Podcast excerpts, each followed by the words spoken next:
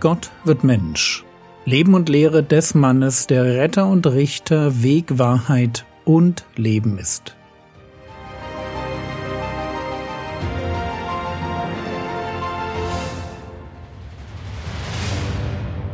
Episode 244 Falsche Propheten Teil 5 in der letzten Episode waren wir bei dem Punkt stehen geblieben, dass ein Mensch aus der Fülle des Herzens redet. Meine Worte offenbaren, was in meinem Herzen ist, wer ich bin. Und davon ausgehend hatte ich gesagt, dass wir uns bei Predigern mit den Worten beschäftigen müssen, die gesprochen werden, dass wir hinhören und prüfen müssen. Dazu nun, wie versprochen, drei Tipps die jeder, der eine Predigt hört, ganz einfach umsetzen kann. Punkt 1. Gewöhne dir an, eine Predigt nicht nur zu hören, sondern die wichtigsten Punkte mitzuschreiben. Versuche den roten Faden der Predigt zu erfassen. Was ist das Thema? Und dann natürlich, welche Bibelstellen werden als Beleg für die zentralen Aussagen der Predigt zitiert. Bitte notiere dir vor allem die Bibelstellen, an denen theologische Behauptungen festgemacht werden. Schreibe ganz am Ende einer Predigt in zwei, drei Sätzen auf, was du verstanden hast. Was wollte der Prediger? Und wenn du seine Absicht nicht erkennen kannst, geh zu ihm hin und frag ihn. Punkt 2. Nimm dir im Verlauf der Woche eine halbe Stunde Zeit, um die Bibelstellen, die du aufgeschrieben hast, nachzuschlagen. Plane diese halbe Stunde fest ein. Lies dann die Bibelstellen im Kontext und stell dir selber die Frage, ob die Auslegung, die du in der Predigt gehört hast, zu der Bibelstelle passt. Und zwar nicht nur passt, wenn man die Bibelstelle isoliert betrachtet, sondern auch dann noch, wenn man sie im Zusammenhang liest. Punkt 3. Denke darüber nach, ob dir etwas komisch vorkommt. Vielleicht hat die Art der Präsentation dich verwirrt. Oder vielleicht hast du Dinge gedacht wie, das habe ich ja so noch nie gehört. Oder, hm, aber gibt es nicht andere Bibelstellen, die etwas anderes sagen? War die Predigt sehr emotional?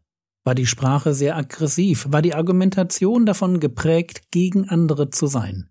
Denke einfach darüber nach, was dir irgendwie komisch vorgekommen ist. Mitschreiben, nachlesen, reflektieren.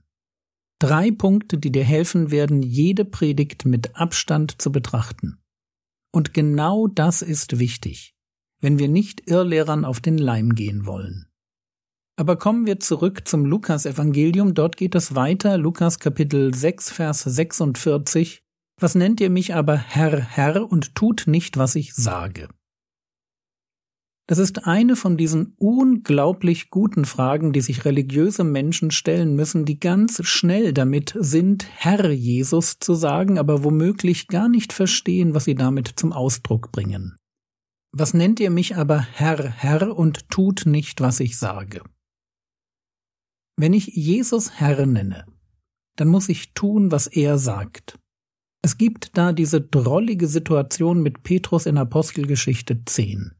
Petrus ist zum Beten aufs Flachdach eines Hauses gegangen, hat eine Vision von einem Tuch mit unreinen Tieren, dann kommt die Stimme Jesu, die ihn auffordert, Steh auf, Petrus, schlachte und iss.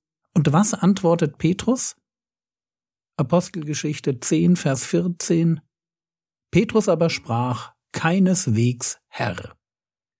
So, und das geht nicht. Entweder keineswegs oder Herr. Ich hoffe, ihr versteht mich. Wenn Jesus Herr ist, ich meine wirklich Herr und eben nicht nur Kumpel oder Guru oder guter Lehrer, so ganz Herr, Chef, König, dann muss ich tun, was er sagt. Und das ist besonders deshalb wichtig, weil Folgendes gilt. Matthäus Kapitel 7, Vers 21. Nicht jeder, der zu mir sagt, Herr, Herr, wird in das Reich der Himmel hineinkommen, sondern wer den Willen meines Vaters tut, der in den Himmeln ist. Ewige Errettung ist nicht nur an ein Bekenntnis gebunden. Wer ins Reich der Himmel hineinkommen will, der muss den Willen Gottes tun. Noch einmal, ewige Errettung ist mehr als ein Bekenntnis. Man kann ganz leicht Herr, Herr sagen, ohne dass sich in den Worten selbst eine reale Beziehung widerspiegelt. Und auf diese Beziehung kommt es an. Es reicht nämlich nicht, dass ich irgendwie Jesus kenne. Viel wichtiger ist, ob er mich kennt. Rettender Glaube ist immer ein Glaube, der sich zeigt. Paulus spricht davon. Galater Kapitel 5, Verse 6 Denn in Christus Jesus hat weder Beschneidung noch unbeschnitten sein irgendeine Kraft, sondern der durch Liebe wirksame Glaube. Und Jakobus wird noch deutlicher, wenn er formuliert, Jakobus Kapitel 2, die Verse 17 und 24. So ist auch der Glaube, wenn er keine Werke hat, in sich selbst tot. Ihr seht also, dass ein Mensch aus Werken gerechtfertigt wird und nicht aus Glauben allein. Rettender Glaube führt immer in eine Beziehung zu einem Herrn und zeigt sich daran, dass mein Leben ganz praktisch anders wird. Die Werke, die aus dem Glauben erwachsen, sind nicht heilsnotwendig, aber sie beweisen, dass das, was ich Glauben nenne, mehr ist als ein Lippenbekenntnis oder eine kurze Phase der Begeisterung. Und noch etwas ist wichtig. Der aus dem rettenden Glauben erwachsende Gehorsam kann nicht durch andere Erfahrungen ersetzt werden. Matthäus Kapitel 7, die Verse 22 und 23. Viele werden an jenem Tag zu mir sagen, Herr, Herr, haben wir nicht durch deinen Namen geweissagt und durch deinen Namen Dämonen ausgetrieben und durch deinen Namen viele Wunderwerke getan? Und dann werde ich ihnen bekennen, ich habe euch niemals gekannt. Weicht von mir, ihr Übeltäter. Hier stehen Menschen vor Jesus, Menschen, die sich für gläubig halten. Und es ist der Tag des Gerichts und die da stehen, wirken ganz zuversichtlich. Sie nennen Jesus Herr. Problem? Sie kennen ihn irgendwie, aber er kennt sie nicht. Ich habe euch niemals gekannt. Und natürlich kennt Jesus sie in dem Sinn, dass er weiß, wer sie sind, aber mehr auch nicht.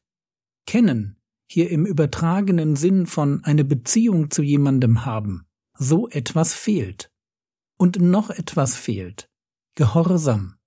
Jesus schickt diese Pseudogläubigen mit den Worten weg, weicht von mir, ihr Übeltäter. Hier streicht das Leben die Behauptung durch, ein Jesus-Kenner zu sein. Wer Jesus wirklich kennt, der tut ganz praktisch den Willen des Vaters. Wer das nicht tut, hat auch keine Beziehung. Am Tun eines Menschen erkennt man die Echtheit des Glaubens, die Echtheit der Christusbeziehung. Und wie gesagt, Erfahrungen sind kein Ersatz für Gehorsam. Viele werden im Gericht auf ihre religiösen Erfahrungen hinweisen. Prophetien, Exorzismen, Wunder, alle im Namen Jesu. Und man kann mit Fug und Recht sagen, mehr geht doch nicht. Stimmt. Aber Erfahrungen sind kein Beleg für Errettung. Und wenn wir an der Stelle zu den Irrlehrern zurückkommen, dann müssen wir sagen, ein gehorsames, hingegebenes Leben sagt viel mehr über die Echtheit ihres Glaubens aus als irgendwelche spektakulären Show-Einlagen. Und deshalb dürfen wir einen Fehler nicht machen. Nämlich denken, dass wir aufs Prüfen von Predigten verzichten können, weil der Prediger eine Reputation für einen vollmächtigen Dienst hat, in dem Zeichen und Wunder an der Tagesordnung sind. Seien wir da einfach super, super vorsichtig weil wir nämlich eines definitiv nicht wollen. Wir wollen nicht hören, dass Jesus einmal zu uns sagt, ich habe euch niemals gekannt.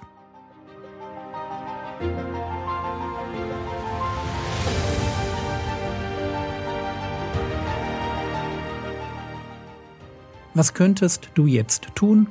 Du könntest dir eine Liste von Predigern machen, von denen du gelernt hast und jede Woche für sie beten und sie segnen.